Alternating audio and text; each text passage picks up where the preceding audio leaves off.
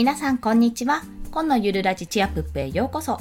このラジオは2児のママが月収20万稼いで独立するためゼロから始める収益化ノウハウやライフハックをお届けします。はい。今日のテーマはうんこれはねちょっと感動したお話なのでぜひ話させてください。ダイニングを片付けたらスタンディングデスクができた話。です。一体何のこっちゃって絶対思われると思うんですけども、いや、本当に我が家あの 1DK なんですよ。1DK といっても、まあ、なんとか4人住めるくらいの広さではあるんですが、そんな 1DK の我が家、まあ、ダイニングテーブルをね、無印さんで購入して、まあ、そちらを今まで作業机としてこう使っていたんですよ。半分ダイニング、半分作業っていうような形でやっていたんですが、なんとびっくり、我が家にスタンディングデスクができたという話なんです。しかもこれ、あの、注目ポイントは、スタンディングデスクが買った、で、スタンディングデスクを買ったとか、そういった話じゃなく、スタンディングデスクができたんできたんですよ。そうなんです。まあ、詳しく解説、解説というかお話をさせていただきたいと思います。まあ、結論から言うと、簡易、簡易、簡単なね、スタンディングデスクを作ったっていう話なんですよ。まあそれは全くもって釘とか、なんかトンカチとか使ったわけでなく、日常大工、DIY ですね、をしたわけでもなく、本当にただただ、うんとね、以前使っていたダイニングテーブルを縦に立てかけて、その上に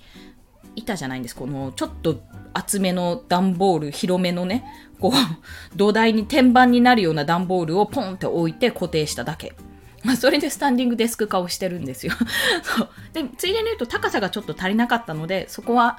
まあね、写真とかでね、見せればいいんですが、あまりにもちょっとひどい惨状なので、もう少し綺麗にしてからお見せしたいかなと 思ってるんですけど、まあ、高さはちょっと、まあ、ジャンプのようなもので、まあ、雑誌じゃないんですけども、調節はしております。まあ、なんでダイニングを片付けたらスタンディングデスクができたかっていうと、そもそもですね、そもそも私はスタンディングデスクが欲しかったんですよ、ずっと。というのは、やっぱりダイニングテーブルで作業していると、ご飯の時にパソコン邪魔だし、いちいち出してしまってるのもすごく面倒だし、何より立ってこうカタカタすることで非常に作業効率がアップするって話を私は本で読んだわけですよ。これ何の本なんだっけメンタリスト DAIGO さんの本なんですけど、何だったっけな？自分を操る、あれかな？自分を操る、はい、出てこなかったので調べました。自分を操る超集中力だったかな？もしかすると。うん、これな気がする。ここのところに、もう作業する時の環境まで載ってるんですよ。まあ、ブルーの青色のね、何ていうのかな？文房具とかもう目に見えるところに青色のものを置いとくと集中力が増すとかいや本当かよっていうような思うようなこう照明一つにしても薄暗い環境だとこういう作業がいいと。むしろ明るいこのブルーライトとかねこの蛍光灯の明るい光の下だとこういう作業の方がいいっていうような形であのいろんな環境についてこう集中するための作業に集中するための環境についてあの一章にまとまって載ってるんですね。もちろんそれ以外のことも書いてあるんですけども、それを見てというのと、あと、やっぱりスタンディングデスク結構いいですよって話をちらほら聞いていたので、いや、こりゃ欲しいなと。自分のね、作業用のデスクも欲しいし、どうせ買うんだったら、まあ、どうせ使うんだったら、スタンディングデスクで集中力を上げて、隙間時間にサクサクっと作業をしたいと思っていたんです。まあ、それをね、私も夫に相談をしたんですよ。どうかなと。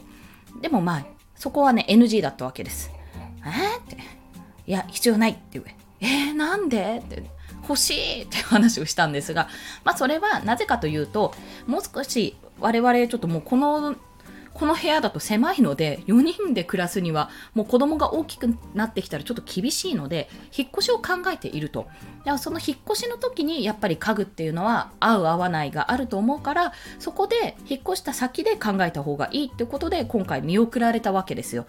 でもまあ諦めきれない、まあ、心の奥底のどこかでやっぱりスタンディングデスク欲しいなって思っていたわけなんですよね。それで、まあ、今回ダイニングをちょっと片付けて以前のダイニングテーブルをどかしたんですよ。ずっと物置として使っていたんですが非常にちょっと視界に入って邪魔だったのでこれどっかにやろうと思ってどかしたらそれを縦に縦にしたわけですよ。ね、ダイニングテーブル、まあ普通横に置くじゃないですか。それを立てかけたら、縦にしたら結構な重量で倒れにくいことが判明して、あ、これ上に物乗っけても平気そうだなって思ったんですよ。高さもいい感じだし。で、それで、あの、余っていた段ボールのね、段ボール、天板になりそうな段ボールを探して、というかもうすぐ目の前にあったので、それを乗っけてみて、まあ、隣にあった棚で、棚をちょっとグイって移動させて固定したら、もう簡易スタンディングデスクができたわけですよ。正直ね、それはいかがなものかって言われたらおしまいなんですが、でも、今この収録もこのスタンディングデスクでやってるわけです。デスクと言えるのかわかんないけど、はい。正直ね、正直言うと地震とか大地震来たらもう終わりですよ。終わりなんですけど、でも、意外と使いやすい。そして何より自分の仕事道具、このパソコンとかマイクとかが全部どけられたことが何よりも良かったんです。そうすることでダイニングテーブルも綺麗になったし、物が減ったので、まあ、その1台で物置にしてたものも全部ダイニングテーブルも下の方にちょっとしたスペースがあるのでそこに乗っけることもできましたしあ片付いたって思って。めちゃめちゃ良くなったわけですね環境としては。そして何より立ちながら喋る。このマイクに向かって話すのめちゃめちゃ楽です。これにはびっくりしました。まあというのも、まあ、以前から実はあの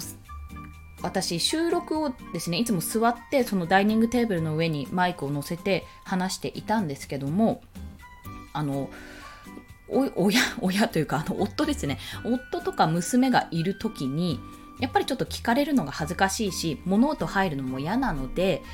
そういう時はあのー、出てこない。洗濯機ですね。洗面所。洗面所に行って洗濯機我が家縦型なんですけどもその縦型の洗濯機蓋閉めてそこの上にマイク乗っけて収録をしていたんですよ。で縦型の洗濯機って結構高いじゃないですか。で私も身長そこそこあるので結構それが有意義だったんですよね。で立って話すことでこう息も通りやすくなるんですよ。これ以前ずっと前にもう十何年前ぐらいにあのそれこそ吹奏楽の練習をしていた時に合宿の時かな。発声の仕方を楽器の出し方と発声の仕方は同じだっていうことで教えてもらったことがあってその時の感覚に似てますね。声がスーッと腹からこううおーって通るような形になるのでやっぱ座るよりも喉を使って話すというより腹から声を出しているイメージになります。まあそんなメリットもあったのかというところです。そういったことで、まあ、何が言いたいかというと、ダイニングを片付けたら スタンディングデスクができたよって話なんですが、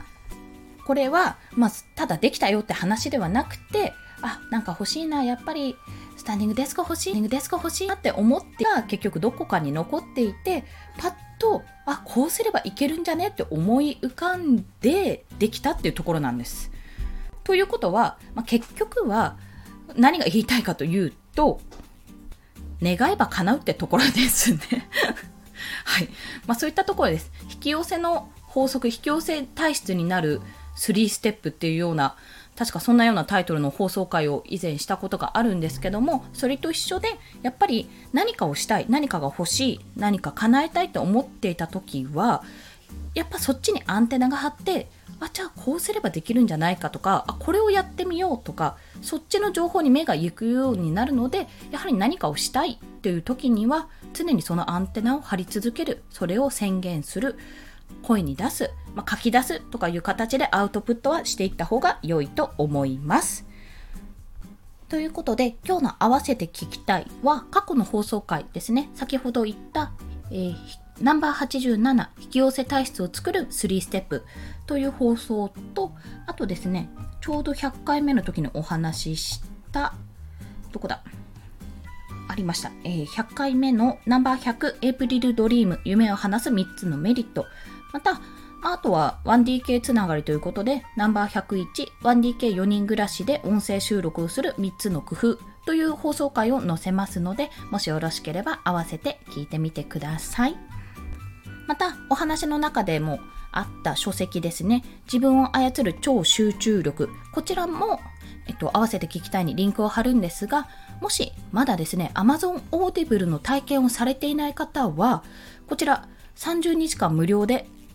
超集中力も体験できます。Amazon Audible にて。はい。ということなので、まあ無料で実質本が読めるということなので、ぜひこの機会にお試しいただければと思います。